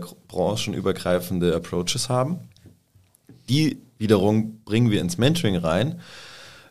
Das bieten wir anderen Leuten an. Die sollen, denen soll ja auch wirklich geholfen werden. Das ist ja auch unser Motto: Just proven knowledge, knowledge no bullshit. Und aber im gleichen Zuge äh, bilden wir auch unsere eigenen Mitarbeiter damit aus. Das heißt, der Anspruch, dass das gut ist, ist doppelt so wichtig, weil wir bilden die ja damit aus. So, ja, und so haben wir halt im Prinzip so ein Ökosystem, was uns auch immer wieder dazu, ich sag jetzt mal, zwingt und motiviert, die Inhalte ähm, State of the Art zu halten, zu aktualisieren und äh, einfach dafür zu kämpfen, dass das einfach passt und dass da immer geiler Scheiß drin ist. Krass. Aber jetzt mal so eine Zahl. Was wäre eine Zahl? Verhältnis, Agentur, also sozusagen, wie, wie wichtig es ist. Kann ich da irgendwas also, zu droppen oder? Wahrscheinlich dann so 80, 20 oder nicht? Also ich kenne die Zahlen natürlich, aber ja. einfach aus, aus Gründen also, was man sagen kann, Agentur größer Mentoring. Okay, okay. Ja gut, dann lass uns noch mal zu einer Frage übergehen, die wir probieren, jedem Podcast-Gast zu stellen. Das ist, äh, könnt ihr auch gerne beide beantworten. Vielleicht habt ihr die gleiche Person, man weiß es nicht. Mit wem würdet ihr gerne mal einen Kaffee oder ein Bierchen trinken gehen? Sagen wir als erstes, oder? Kann die Person wäre so in zehn Minuten hier. Hm? Willst du anfangen? Mach du. Arnold Schwarzenegger. Ah, ich, das ist also, wir gehen schlecht, so ein, so ein Idol. Richtung. Ja, also, wenn ich jetzt einfach so random jemand aussuchen ja. also, Der wäre direkt da, theoretisch. Ist halt nicht, aber. Also, worüber willst du mit dem sprechen? Weiß nicht, einfach ein bisschen chillen. ja, also ich bin jetzt nicht, jeder, der mich kennt, weiß, ich bin jetzt nicht so ein krasser Fanboy. Ja. Ähm, aber ich sag mal, Arnold Schwarzenegger finde ich schon irgendwie für mich persönlich eine faszinierende Persönlichkeit. Einfach mhm. deshalb, weil er auch ähm, aus ganz einfachen Verhältnissen kommt, äh, sich hochgearbeitet hat und einfach da so, sag ich mal, den das richtige Mindset an den Tag gelegt hat. Und ich finde einfach, es ist eine inspirierende Person dahingehend. Ich unterschreibe jetzt nicht alles, was der macht, ja, aber inspirierend dahingehend, dass ich einfach, wenn man sich seine Biografie und so weiter anschaut, sieht man einfach, ähm, das ist einfach jemand, der sich Ziele gesetzt hat, der sich Gedanken gemacht hat, große Ziele gesetzt hat und dann einfach umgesetzt hat und gemacht hat. Und sowas finde ich immer inspirierend, ja. Also eher so dieses, gar nicht jetzt, ja, ich will jetzt kein Gouverneur werden oder sowas, ja, aber einfach so dieses Mindset und so weiter, das finde ich eigentlich inspirierend und natürlich, ne, ihr wisst, ich komme ja auch so ein bisschen aus dem Bodybuilding, da fand ich das natürlich Arnold Schwarzenegger besser. Ja. Hängt bei mir auch zu Hause. Ne? Ja. Ist, ist, ist, eine klare Nummer. Wie groß ist das Bild? Ist so. ist schon halt Goat. Deswegen, ja, ja also ich finde es absolut faszinierend, was er halt gemacht hat. So. Aber vielleicht würde mir auch diese Illusion genommen werden, wenn ich einmal mit ihm rede und dann merke ich, ah, nee, der ist auch nur ganz sterblich wie jeder andere. Ja, okay. Was ist bei dir, Marius? Ja, jetzt bin ich gespannt. Simon, was, was, was, was denkst du eigentlich, was es bei mir wäre? Stimmt, ihr hättet es ja. eigentlich gegenseitig beantwortet. hättest, hättest du es gesagt? Ja, hättest du es gesagt? Ich, ich, weiß es eh. Weißt du es? Ja, du willst mit Messi einen Kaffee trinken gehen. Okay. Also, oder? Äh, Den größten Unterschied stelle ich mir erstmal sehr witzig vor. Unterschied? Ja, ich würde, es würde mich aber auch mal interessieren, warum. Können wir uns gleich miteinander stellen? Das würde mich jetzt aber auch interessieren, warum ausgerechnet Messi? Ja, weil Marius Fanboy. Ist, äh, Marius ist extremer Messi-Fan. Extremer ja, Messi-Fan. Ja. Der hat den aufgelauert schon. Ja, aufgelauert. Ja. Aber nee. äh, ich sag schon, es ist jetzt aber nicht Messi, aber es gibt eigentlich eine richtig geile Story ähm, von, von Simon und mir, was Messi angeht. Aber ja, ich, er hat schon recht, ich bin auf jeden Fall großer Messi-Fan. Ich habe auch schon mal, ähm, ich habe ich hab mal in Barcelona war ich in dem, äh, in, in dem Ort Castelldefels heißt das, äh, war ich in einem Airbnb bei einer Familie und da äh, Mach weiter. Dieser, da, da, da war ich bei, bei seiner Familie und ähm, die Tochter war mit den, mit, den, mit den Söhnen von Messi auf einer Schule. Und ich so, das kann nicht angehen. So bin ich halt mit. Und dann habe ich tatsächlich Messi getroffen, habe so ein Foto gemacht. Krass. Und, äh, Ja. Aber dann hast du ihn ja schon gesehen. Wäre es aber jetzt auch deine Antwort gewesen, Messi, oder? Nein, wäre es nicht gewesen. Wer wär's? Ähm, sondern es wäre auf jeden Fall Rafael Nadal gewesen. Krass, krass. Äh, auf jeden Fall Rafael Nadal. Weil, also Messi ist sicherlich auch sehr inspirierend für mich, ähm, weil der, aber ich, wenn ich den jetzt mal so ein paar Sachen fragen würde, glaube ich, der wüsste es selbst nicht, weil er halt extrem talentiert ist auch, ähm, aber vertritt auch äh, sicherlich sehr gute Werte, was, was Familie und so angeht, wo ich noch, äh, wo ich noch, ähm, wo, wo der mich sehr inspirieren würde, aber vor allem Rafael Nadal aus dem Grund, weil es ein krasser Kämpfer Kranker ist. Sportler einfach. Ja, verrückt. super inspirierend und äh, ich glaube, ich früher als Kind äh, lief Ja, ich safe. als äh, auf dem Tennisplatz eher als Rafael Nadal rum, hatte Hose, T-Shirt, alles Ja. immer am Start von jedem Grand Slam Turnier. Und ja, von dem, der hat mich sehr geprägt auch. Ja, übelst spannende Persönlichkeit, ne? Der, Sandplatz, der Sandplatzkönig, also äh, ich glaube mit Rafael, äh, mit äh, Federer und Djokovic irgendwie drei Personen, die irgendwie den Tennis, glaube ich, irgendwie auf den State of the Art gehoben haben, wo er halt jetzt irgendwie ist. Ja. Jetzt klar, komplett verzogen, irgendwie alles wieder der Tennis, aber trotzdem die drei und vor allem Nadal, das war wirklich, auch vor drei, vier Jahren, das war, das war so eine Ja, kranke ja. Zeit. So Ja, der. Typ, der ist immer verletzt, kommt immer zurück. Ähm, Sehr stark. Jetzt, Simon, dann hol uns doch nochmal kurz ab, was es mit der Messi-Story und äh, Marius auf sich hat. Ja, also ähm, ich habe Mars zu Weihnachten, Äh, zu Weihnachten von seinem, also ich habe ihm eine, ein, eine Wallet, ein, ein, so eine, ihr kennt diese Cardholder-Wallets, Portemonnaie ist ja tot, ne? äh, Portemonnaie äh, gibt's nicht mehr, ähm, geschenkt mit der Originalunterschrift von Messi drauf. Und War eine äh, Messi-Edition sogar. Messi-Edition, also Cardholder Messi-Edition mit Messi-Unterschrift. So. Und äh, das war im Prinzip so, wir, wir kennen ein paar Jungs äh, aus Amsterdam, äh, Esker Wallets, ähm, kennt ihr vielleicht. Und die haben eben ein Wallet rausgebracht mit Messi und haben äh, ein Wallet verlost mit einer Unterschrift. Und dann wusste ich im Kopf schon, okay, ähm, es ist möglich, an diese Unterschrift ranzukommen. Der Weg ist nicht mehr so weit. Ja. Ja. Äh, bei dem Gewinnspiel habe ich mitgemacht, habe aber nicht gewonnen. Und, Simon Mörder trägt so ganz casual so Beitrag teilen in Story, drei Freunde markieren. ja. Und ähm, ja, dann habe ich den einfach angerufen, äh, also den äh, einen der, der Gründer davon und habe gesagt, ähm, Bro, ich äh, ich brauche ich brauch so ein Messi Wallet äh, und mit der Unterschrift von Messi. Und der hat schon direkt gesagt so, boah, nee. der war jetzt so, Hast du noch einen offen bei dem? Nee, also, ich meinte einfach, ey, das musst du jetzt für mich machen. Und der meinte so, pff, boah, es wird schwer und so. Und dann, ähm, ich bin ihm bestimmt drei, vier Wochen, ich sag jetzt nicht hinterhergerannt, der hat halt schon immer geantwortet, aber ich habe halt immer wieder Reminder gesetzt und irgendwann war ja auch Weihnachten. Das heißt, ich musste halt auch irgendwo Druck aufbauen, aber gleichzeitig wollte ich den auch nicht übernerven. Du wusstest aber, dass du das als Geschenk für Marius haben willst. Er, er wusste es oder ich? Und du. Also du, Ich- dir war bewusst, als du das gesehen hast, ey, das muss ich Marius schenken. Ja, weil, Okay. was, was will man sonst so einem Kerl schenken, der schon Ja. alles hat? Der größte Wunsch ist der Cardholder mit Messis Unterschrift. Der heilige Gral. Ja, und dann ähm, ja, hat das, irgendwann schreibt er mir so, ja, ich glaube, es klappt, ich glaube, es klappt und so. Und dann meint er so, ey, es hat geklappt, ich schick's jetzt los. Und so und dachte ich so, ja, Mann, Alter, ich habe auf jeden Fall das beste Weihnachtsgeschenk, dachte ich mir so. ja. Stark. Und es gibt jetzt auch noch ein Video ähm, äh, von Weihnachten, also an Weihnachten, äh, wo ich das so ausgepackt habe. Und ähm, eigentlich war das so, normalerweise, ich verliere richtig auf meine AirPods. Also ich weiß nicht, wie viele AirPods ich schon verloren habe. Den Kopf. Bei mir ist es schon so, ich, äh, immer wenn ich neue AirPods habe, dann ich nummeriere die so durch. Und äh, es war wirklich eine dumme Geschichte, dass ich die letzten verloren habe. Und ähm, ich dachte, ich hatte so zwei Geschenke mitbekommen von Simon und ähm, ich so, ey, der hat mir Safe AirPods geschenkt. Und im Video sieht man das dann auch so, ich pack's das erste Geschenk aus, sind das so, so AirPods, ich habe mich halt auch so tot gelacht. Aber das zweite wusste ich gar nicht, was das ist. Und dann pack ich das einfach aus und sehe dann so, alter Fuck, das ist ja diese Edition. Und ich wusste auch durch die Jungs, weil wir die kennen, dass die halt so eine Edition mit Messi rausgebracht haben. Und ich so, alter, da hatte die, hatte das gemacht. Und dann schiebe ich das Ding so auf und sehe so, das ist einfach mit der Unterschrift. Und ich Krank. komplett. Geil. Hast du es immer noch? Ja, natürlich. verloren. Wie die AirPods. Aber bei wie vielen AirPods sind wir denn? Was sagt denn der Hashtag-Nummer? Ja, äh, Bei mir ist vier. Witzige, Das ist das Witzige, weil ähm, das waren dann AirPods äh, auch mit mit Adbaker dann gebrandet Ah. und die haben jetzt kein Hashtag mehr, sondern sie heißen bei mir Final AirPods Pro. Stark, süß. Alles Mindset. Beide. Seitdem habe ich sie. Aber, Headbanger aber in und außen. die halten auch immer so ein Jahr. Also meistens. Okay, Ja, okay. Weihnachten. Bald ist es wieder soweit. Oh, nee. Simon schon bestellt, liegt zu Hause rum, einfach nur einpacken. So. Ja, stark. Äh, ich würde sagen, das war ein guter um Rundumschlag, äh, mit welchen Leuten ihr gerne mal einen Kaffee oder ein Bierchen trinken wollt. Ich würde sagen, im zweiten Teil wäre es äh, geil, wenn wir einfach mal vielleicht ein bisschen länger so in die Agenturwelt in Deutschland an sich eintauchen, mal vielleicht ähm, ein bisschen drüber schnacken, was ihr so einfach auch so seht an Trends. Wir hatten jetzt einfach schon direkt am Anfang darüber gesprochen, dass sich dieser 360-Grad-Agenturfokus komplett verändert hat. Es ist jetzt irgendwie viel spezialisierter.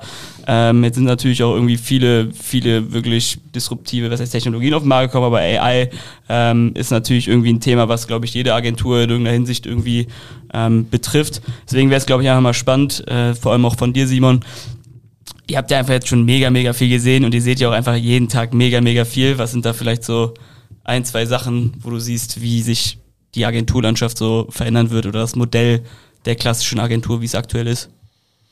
Also ich denke, ähm, so die Agenturlandschaft, das werdet ihr bestätigen können und wahrscheinlich auch viele Zuhörer, wenn das bestätigen kommen, äh, können, dass es sehr, sehr viele Agenturen plötzlich aus dem Boden sprießten. Ja. Ähm, in den letzten zwei Jahren, gerade auch so in solchen Lockdown-Zeiten, da haben sich auch viele nochmal um, umorientiert und so weiter und so fort. Aber ähm, wenn man sich dann auch mal so ein bisschen umguckt, merkt man auch, dass auch viele von denen gar nicht mehr so lange wahrscheinlich am Markt bestehen und auch nicht haltbar sind.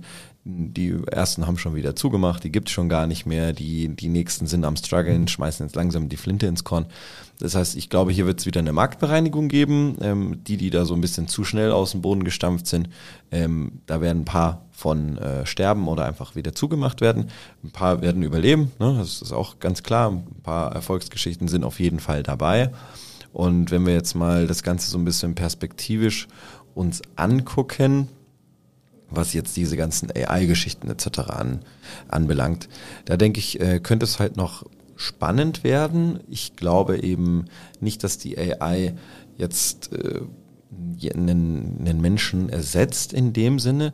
Ich glaube aber, dass es ähm, die Prozesse und Arbeitsabläufe deutlich effektiver machen kann und wird, ähm, weil einfach Aufgaben von der AI erledigt werden, aber natürlich nur mit Input und Kontrolle durch einen echten Menschen, sage ich jetzt mal so. Und ich denke einfach, äh, dass dass es, es gibt, wird, wird vielleicht Aufgaben geben, die werden ganz wegfallen, weil man kann wirklich schon echt geilen Scheiß damit machen und das wird schon crazy. Aber ich glaube einfach nur, dass sich, dass, äh, dass sich einfach die Aufgaben dann etwas verändern werden. Aber ich glaube jetzt nicht, dass äh, die Agenturen oder Leute, die in einer Agentur sind, sich um ihren Job bangen müssen. Aber ja, wir haben ja auch schon mal darüber kurz angeschnitten, so die ganzen Freelancer und so weiter. Ähm, ich glaube, das hat jetzt alles so einen krassen Hype durch äh, die Pandemie und so weiter gehabt, aber ich glaube, dieser Hype wird auch langfristig wieder abflachen, weil zumindest wir äh, bei AdBaker wollen legen halt sehr, sehr viel Wert auf ein Team und wollen deswegen feste Leute, die 100% committed sind zum Unternehmen haben. Und ähm, ich glaube, Freelancer werden halt auch öfter mal so benutzt, gerade für so Pixelschubser-Aufgaben, so eher eintönige Sachen. Und da kann ich mir schon vorstellen, dass das Sachen sind, die ähm, langfristig wahrscheinlich vielleicht durch eine AI ersetzt werden können und der Inhouse, äh, die Inhouse-Mitarbeiter einfach effektiver sind, sodass man weniger häufig auf einen, häufiger auf einen Freelancer zurückgreifen Ja, muss. aber dazu muss man natürlich auch sagen, dass oftmals eben solche Leute dann ja auch gebucht werden, weil sie sehr preiswert sind, weil sie einfach so, ähm, wie Simon gesagt hat, Pixelschubsarbeit einfach mal durchführen sollen. Und ähm, Ja. da schaut halt ein Unternehmen eh schon immer, ja, wo kriege ich die preiswerteste Option? Dann gehe ich halt zum Freelancer, nicht zur Spezialagentur. so fängt es ja schon an, wenn das AI abnehmen kann.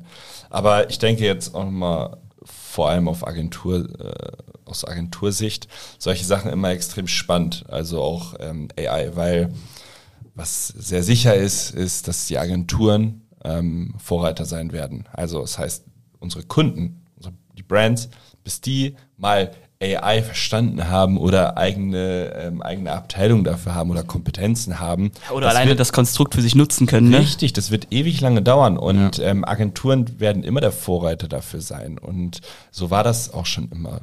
Scho- Bei uns, ich kann jetzt für uns sprechen, ähm, früher war das so Media Buying, dass man ein Vorreiter gewesen ist, so halt überhaupt mal ähm, wirklich das Budget effizient einsetzen kannst. So. Jetzt mittlerweile wird alles automatisiert. Unternehmen trauen sich das selbst zu, haben Kompetenzen aufgebaut. So, dann war das vielleicht das nächste Thema Creative. So, Unternehmen schaffen es gar nicht, ähm, so viel Content zu erstellen oder überhaupt ähm, Performance Creatives zu erstellen. So, da waren wieder Agenturen wie wir äh, am Start. Das nächste wird vielleicht der AI sein. Und ähm, genauso wird sich sicherlich ähm, fortführen, dass halt die Kompetenz in den Brands ähm, immer erst später kommen wird und für Agenturen ein riesen, riesen Vorteil entstehen kann und auch große Chancen entstehen. Aber diese muss man natürlich auch nutzen. Und ähm, so wie Simon gesagt hat, die und die Agenturen, die halt jetzt rein nur fürs Fulfillment oder ähm, beauftragt werden, so da wird es halt schwierig, wenn die immer wieder das Gleiche machen. Ne? Es hier stumpf. Also, also, ja, auch irgendwann, ich gehe mal auf den Bereich Social Recruiting, ich gehe auch stark davon aus, dass Unternehmen bald das einfach selbst schaffen werden, weil das ist jetzt auch kein großes Hexenwerk in den meisten Fällen. So, wenn du halt mal ein oder zwei Stellen besetzen möchtest, dafür brauchst du an sich keine Agentur. Also da kannst du mal fünf Minuten mit mir Call machen, dann haben wir es. Ja. so, sorry, aber also, wo es, es, es geht immer um den Komplexitätsgrad. Ja. Wenn ich Social Recruiting mache für äh, VW mit äh, hunderttausender von Stellen, dann wird es vielleicht irgendwann mal komplexer. Aber in den meisten Fällen, wo halt gerade viel gefischt wird im Markt, das ist ein 5-Minuten-Call mit mir. Aber ist das nicht eigentlich auch ein Problem für euch, fürs Mentoring vor allen Dingen, wenn ihr Freelancer quasi ausbildet und kleinere Agenturen so ein bisschen mit ausbildet in dem Bereich, dass dann eure Kunden wegfallen? Oder ist es auch gar nicht dann mehr so Hauptfokus und ich habe das jetzt vollkommen falsch Wie, interpretiert? Also wie, wie meinst du das? Dass halt unsere Mentoring-Kunden ja, unsere Kunden haben dann? Nee, Simon hat ja eben gesagt, ähm, dass viele oder dass es eine Marktsondierung geben wird, viele kleine Agenturen werden wieder aufhören, Freelancer werden weniger mhm. sein. Aber ah, ihr habt ja in dem Mentoring auch das mit als, wenn ich das richtig verstehe, äh, Zielkundschaft, diese kleinen, eu euer Wissen an die weiterzugeben, oder nicht? Also wir haben ähm, sicherlich auch viele Agenturen, die bei uns lernen. Also genau, natürlich auch Inhouse-Teams und genau, sowas, das ja. Ist auch ganz natürlich entstanden. Ja. Bin halt Adbaker führend ähm, in, in dem Bereich äh, und lerne von uns. Natürlich, ähm, aber man muss auch dazu sagen, jetzt auch rein vom Pricing her sind wir jetzt nicht aufgestellt für die Agentur, die jetzt äh, gerade mal durchgestartet hat, sondern okay, ja. äh, wir sind auch schon eher für die Agenturen aufgestellt, die Track Record haben, die schon einen Kundenstamm haben, die ähm, auch im Idealfall schon Mitarbeiter haben und ähm, dass die jetzt die ersten sein werden, das ist eher unwahrscheinlich und ja. Ja, fair. Okay, und wenn man das mal so ganz hart formulieren würde, würdet ihr heutzutage nochmal mit einer Agentur starten? Ich meine, du hast eben gesagt, es gab ein Meeting, es soll keine Agentur werden vom Ding her. Ähm, wenn, wenn ihr euch jetzt heute nochmal zusammensetzen müsstet, wäre es dann so, okay, Agentur interessantes Geschäftsmodell oder gibt es dann doch eher was anderes jetzt mit dem Wissen, was ihr angehäuft habt, wo ihr reingehen würdet? Naja, ich es ist jetzt schwer zu sagen, weil mhm. jetzt, wo man, äh, ist es ja immer, es ist ja auch wie wenn du dir irgendwie was kaufst, was du mal haben wolltest, wenn du es dann hast, dann ähm, ist es irgendwie nicht mehr so special, ja, vielleicht ja. so ein bisschen. Aber man, ich bin schon noch immer noch der, der Überzeugung davon, dass es halt extrem wichtig und gut äh, für mich beispielsweise jetzt war, die Agentur zu haben, weil ich einfach viel lernen durfte in dieser mhm. Zeit, weil ich die Chance hatte, in vielen verschiedenen Projekten zu arbeiten und dort Wissen mitzunehmen, ja. Und ähm, dieser Track Record, den wir dort aufgebaut haben, und äh, der ist ja nun mal auch äh, nicht von schlechten Eltern, sage ich jetzt mal so, der berechtigt uns ja auch dazu, ähm, ja, im Mentoring Wissen weiterzugeben. Das ähm, lässt uns ja im Prinzip auch, wo die Leute sagen, ja, warum soll ich mir jetzt von AdBaker das Mentoring reinziehen? Ja, ja ich ziehe mir das Mentoring von AdBaker rein, weil die haben einen riesen Track Record, die haben extrem viel Erfahrung schon über Jahre. Ich kann, das, das lässt, das ist unumstößlich, dass da, äh, dass da Fachkompetenz da ist, ja. Und wenn ich jetzt sagen würde, ja, Jungs, äh, also am liebsten hätte ich die Agentur nicht und würde nur ähm, irgendwie das Mentoring verkaufen. Dann wäre das Mentoring kein Mentoring, sondern wäre es wahrscheinlich ein Online-Kurs und ich wäre irgend so ein Marktschreier, der den Leuten das Blau vom Himmel verspricht und davon gibt's auch genügend. Ihr kennt sie mhm. alle, mhm. ja. Und das möchte ich auf keinen Fall sein. Also dann ja. ähm, würde ich lieber wieder die Agentur haben und das ja. so machen, wie es ja. jetzt ist. Ähm, aber klar, ne, äh, auf der anderen Seite vom Ufer ist Gras immer grüner und man kann immer irgendwie sagen, oh, oh voll cool, der, der hat gar keine, äh, der macht so und der macht so. Ja, aber Thema, Thema Marktschreier, äh, war jetzt schon irgendwie vielleicht so ein kleiner Punkt, der, der dich vielleicht ein bisschen abfuckt oder der ein bisschen nervt. Gibt es auch noch so Punkte in der, in der deutschen Agenturwelt, die ihr seht, die ihr sagt, Alter, fuckt mich nicht ab, geht mir nicht auf den Sack. Muss Das, nicht sein. das, das finde ich richtig scheiße oder Ja, äh, sicherlich. ich glaube, du hast einfach mega, mega viel gesehen. Du hast auch einfach, wie du jetzt gesagt hast, Track Record einfach aufgebaut, dass du, glaube ich, äh, was jetzt Sachen beurteilen kannst, aber dass du einfach empfinden kannst, was richtig und was falsch ist. Äh, das heißt, das eine oder andere wird dir ja wahrscheinlich auch aufstoßen, oder? Man ist jetzt Gott geworden und darf entscheiden. Ey, Ich glaube, glaub. Simon kennt die meisten Agenturen gar nicht. Richtig. genau, das ist es nämlich. Äh, Marius weiß das. Ähm, in der Regel, wenn ich, äh, also ich habe, ich will jetzt nicht so blöd klingen oder so, aber ich habe eigentlich die meisten Agenturen bei mir überall blockiert. Okay. Ähm, alle Accounts von denen, äh, die meisten äh, Gründer von denen, wenn es jetzt mal größere Agenturen sind. Ähm, die meisten kenne ich nicht, interessiere mich nämlich überhaupt nicht dafür, was andere machen. Und die, die ich kenne, äh, die habe ich halt blockiert, nicht weil ich die nicht mag, sondern weil zum Schutz vor mir selbst, weil ich habe immer ich möchte meine eigene Kreativität haben, ich möchte meine eigenen Ideen haben und ich möchte mich nicht zu sehr lenken lassen davon, was äh, die machen. Und ähm, Adbake hat das schon immer so gemacht, dass wir auch in der einen oder anderen Stelle, würde ich schon auch sagen, dass wir mal ein bisschen Innovation reingebracht haben ähm, oder vielleicht auch für andere Vorbild waren.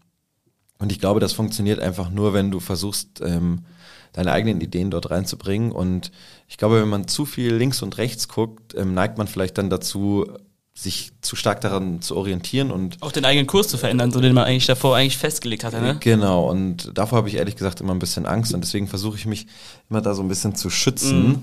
Ähm, aber das hat überhaupt nichts damit zu tun, dass ich irgendwie sage, das, was die machen, ist irgendwie blöd oder so. Sondern es ist einfach, ich habe es ja jetzt gerade erklärt, warum so. Ja. Ja. Deshalb ist es auch schwierig für junge Agenturen zu viel auf LinkedIn abzuhängen. Ja? Also Oh. das ist wirklich, also da willst du ja, Ja. zwei Monate den, den, den Kurs verändern. Natürlich, wenn ich, ich kriege auch natürlich Ads von irgendwelchen Agenturen, von denen ich noch nie was gehört habe, mit irgendwelchen Aber auch nur einmal, weil sie dann blockiert werden, ne? Äh, nee, sowas ist ja, da, da weiß ich ja, dass, es, dass die Ads keine zwei Wochen laufen werden. Ich muss mir die Mühe gar Fair. nicht machen zu blockieren. da weiß ja jeder, dass das Schmutz ist. Nee, also äh, ist, ist natürlich, äh, ja, ich habe natürlich schon meine Meinung und ähm, ich nehme mir das schon manchmal raus, dass ich sage, das ist Marketing und das ist kein Marketing, das ist einfach billiger Dreck. So, ja, also, ihr kennt sie alle, dass die ihre Buchpromo mit einem brennenden Buch starten. SOS. Krass. Nee, finde ich, äh, bin ich auf jeden Fall bei dir. Ich finde vor allem äh, auf LinkedIn wird einfach irgendwie immer so ein bisschen, äh, es ist irgendwie so ein bisschen so Arnold Schwarzenegger im Spiegel und dann, wenn du es irgendwie so umdrehst, ist es halt irgendwie genau das Gegenteil, weißt du, wie ich meine?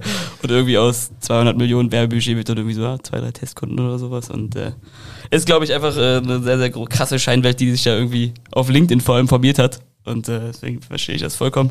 Ja, ich finde, das ist, ich finde die Postings gar nicht so schlimm. Ich finde viel schlimmer, dass es Leute gibt, die darauf reinfallen. Ja. ja. ja. Also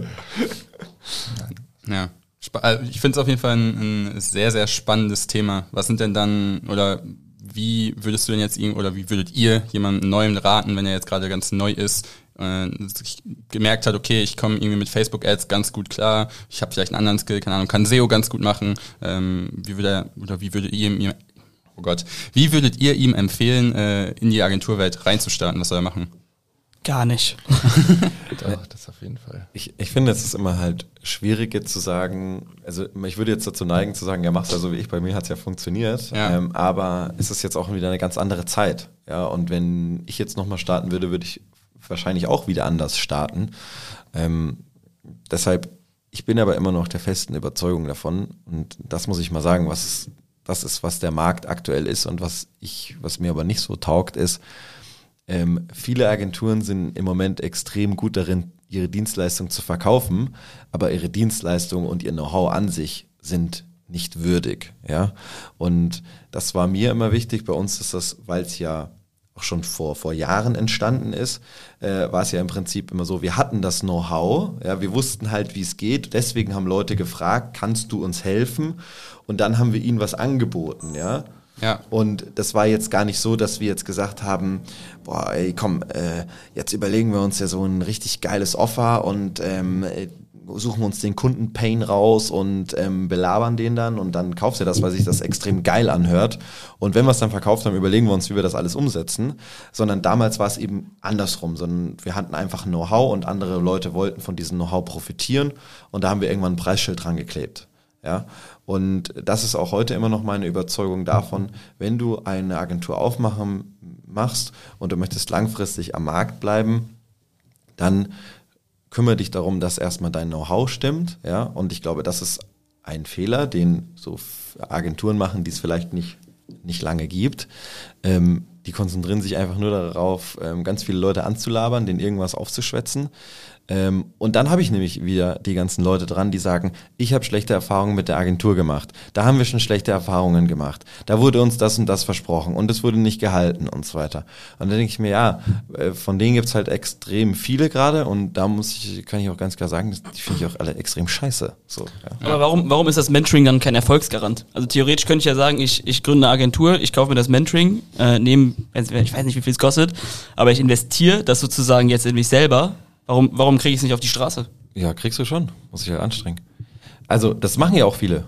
Das ist ja auch völlig in Ordnung. Aber das, ähm, ne, nur die, die, die Sache ist halt, dass die oft, glaube ich, die zu viele Versprechen machen und dann im Nachgang versuchen, das irgendwie rauszufinden und dann am Kunden testen. Wenn sie den Kunden schon haben, dann ist der Kunde mit seinem Budget ist das Testkaninchen. Also das müssen wir auch dazu sagen. Also jetzt rein vom Fulfillment her ist es ja auch so. Also die, die Agenturen, die bei uns lernen, ähm, da können wir zumindest dann sagen, hey, ja, die liefern zumindest eine gute Qualität ab im Fulfillment. Aber wie die jetzt die Agentur aufbauen, ist ja kein, kein Businessbild oder so. Ähm, aber ich denke allgemein als Agenturen, das muss, muss dann auch jede Agentur, die Mentoring ist, ähm, selbst hinbekommen, ähm, zu schauen. Und ich denke, das ist auch der, der beste Weg für eine junge Agentur oder wie auch unser Approach, dass man es halt relativ früh schafft, einen Case für sich aufzubauen, mit dem man in Verbindung gebracht wird. Weil das erzeugt eben auch Strahlkraft. Weil viele Kunden wollen halt auch einfach nur so sein wie andere Brands, wie irgendwelche Wettbewerber. Und wenn du damit als Agentur in Verbindung gebracht wirst, dann ist es halt echt so das der Beschleuniger für alles, als dass du, weil dazu können wir echt nicht so viel sagen, dass man einen Approach hat, ja, wo gibt es eine Zielgruppe, äh, denen ich noch das Feuer ungefähr verkaufen kann. Äh, und ähm, ja, das, das, das haben wir nie gemacht, können wir glaube ich auch nicht so gut. Aber ähm, das würde ich halt auch sagen, als junge Agenturschau auf jeden Fall, dass du da einen Case für dich entwickelst, mit dem du in Verbindung gebracht wirst. Krass. Ich, cool. ich würde sagen, das waren gute Schlussworte vor der letzten Frage. Yes, was wir nämlich auch immer zum Ende äh, die Podcast-Gäste nochmal fragen, ist äh, die Frage, was war der beste Ratschlag, den ihr jemals bekommen habt? Kann privat sein, kann beruflich sein. Äh, Gibt es da irgendwas, was euch direkt einfällt? Jetzt muss Marius anfangen. ich habe gerade schon angefangen. Oh. Oder du sagst dieses Mal, was Privat? Simon sagt. Privaten Ratschlag. Ich kann auch beruflich sein. Also einfach irgendwie so rückwirkend, was dir irgendwie auf dem Weg irgendwie in den letzten Jahren irgendwie am meisten weitergeholfen hat, wo du sagen würdest, ey, das ist mir persönlich auch irgendwie mega, mega wichtig. Das ist echt schwierig, ne? Ich hoffe, es ist ein gut jetzt schwierig. Auf, jetzt auch, keine Ahnung, in, in, der Arbeit mit den, mit unseren Brands vielleicht. Ähm, eine, also ist eine fundamentale Sache.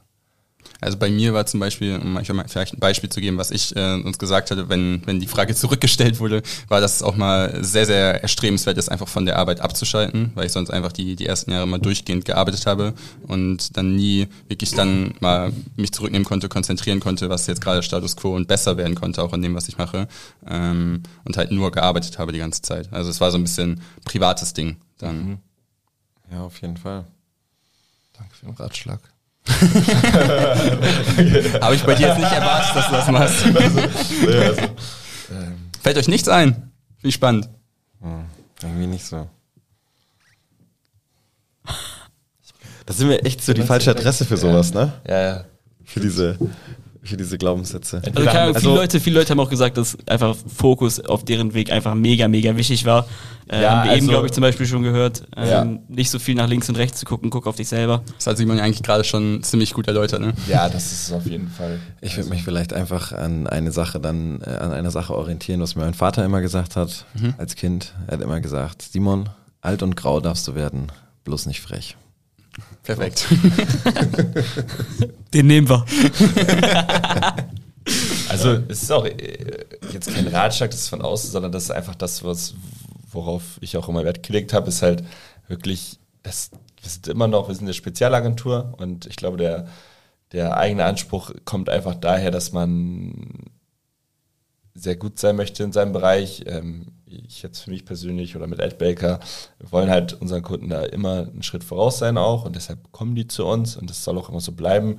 Ähm, daf- dafür entwickeln wir uns und halt aber auch nur in dieser einen Sache. Und das machen wir seit Jahren, äh, sind da nicht vom Kurs abgekommen und das ist auch nicht geplant. Ähm, werden jetzt nicht 360 Grad aufmachen. Äh, einzelne Sachen wie im Paid Social gehen, das sind so Sachen, die sind für mich einfach vertretbar.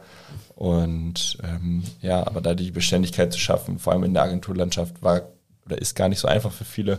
Aber das ist etwas, was wir immer fokussieren. Stark. Sehr cool. Dann würd würde ich sagen, sagen- war das ein super Podcast. Äh, hat mir sehr, sehr viel Spaß gemacht und ich danke euch, dass ihr vorbeigekommen seid. Vielen, vielen Dank. Danke euch. Ich danke euch, dass ihr durchgezogen habt, die ganzen Folgen. Weil wir müssen doch letzt, das Schlusswort war, wir haben Simon äh, vor zwei, drei Monaten, also irgendwann im April, äh, auf einem Event getroffen und da war der Podcast gerade geboren und wir dachten so, Simon wäre eigentlich ein geiler erster Gast und Marvin und ich gehen mit voller Überzeugung, ey Simon, hast du nicht Bock vorbeizukommen? Er ist einfach, nö. voll, voll benutzt stehen wir da so, gucken so in die Wäsche und dann so, ja, warum nicht? Ja, ich war jetzt schon zwei, dreimal im Podcast, die haben zwei, drei Folgen gemacht, danach haben sie einfach aufgehört, ich komme erst ab Folge 10. Jetzt ist Simon zwar Folge 11, aber eigentlich war es äh, Simon Marius Folge 11, aber äh, eigentlich war es geplant, dass ihr letzte Woche gekommen wärt äh, für die zehnte Folge, aber ich sag mal so, 11 ist eine Schnapszahl, ich würde sagen, das ist auch nicht ganz verkehrt, ne? So nämlich. Und das ist nämlich auch noch eine wichtige Quote. Und da fällt es mir nämlich ein, das ist auch, was Marius und ich immer sagen, Fokus und Beständigkeit. Das bringt dich immer ans Ziel. Geil. Ich würde sagen, das waren tolle Worte. Perfekt. Ich wünsche euch noch einen äh, geilen Tag. Danke, dass ihr da wart. Ciao, ciao. Bis bald. Ciao, ciao.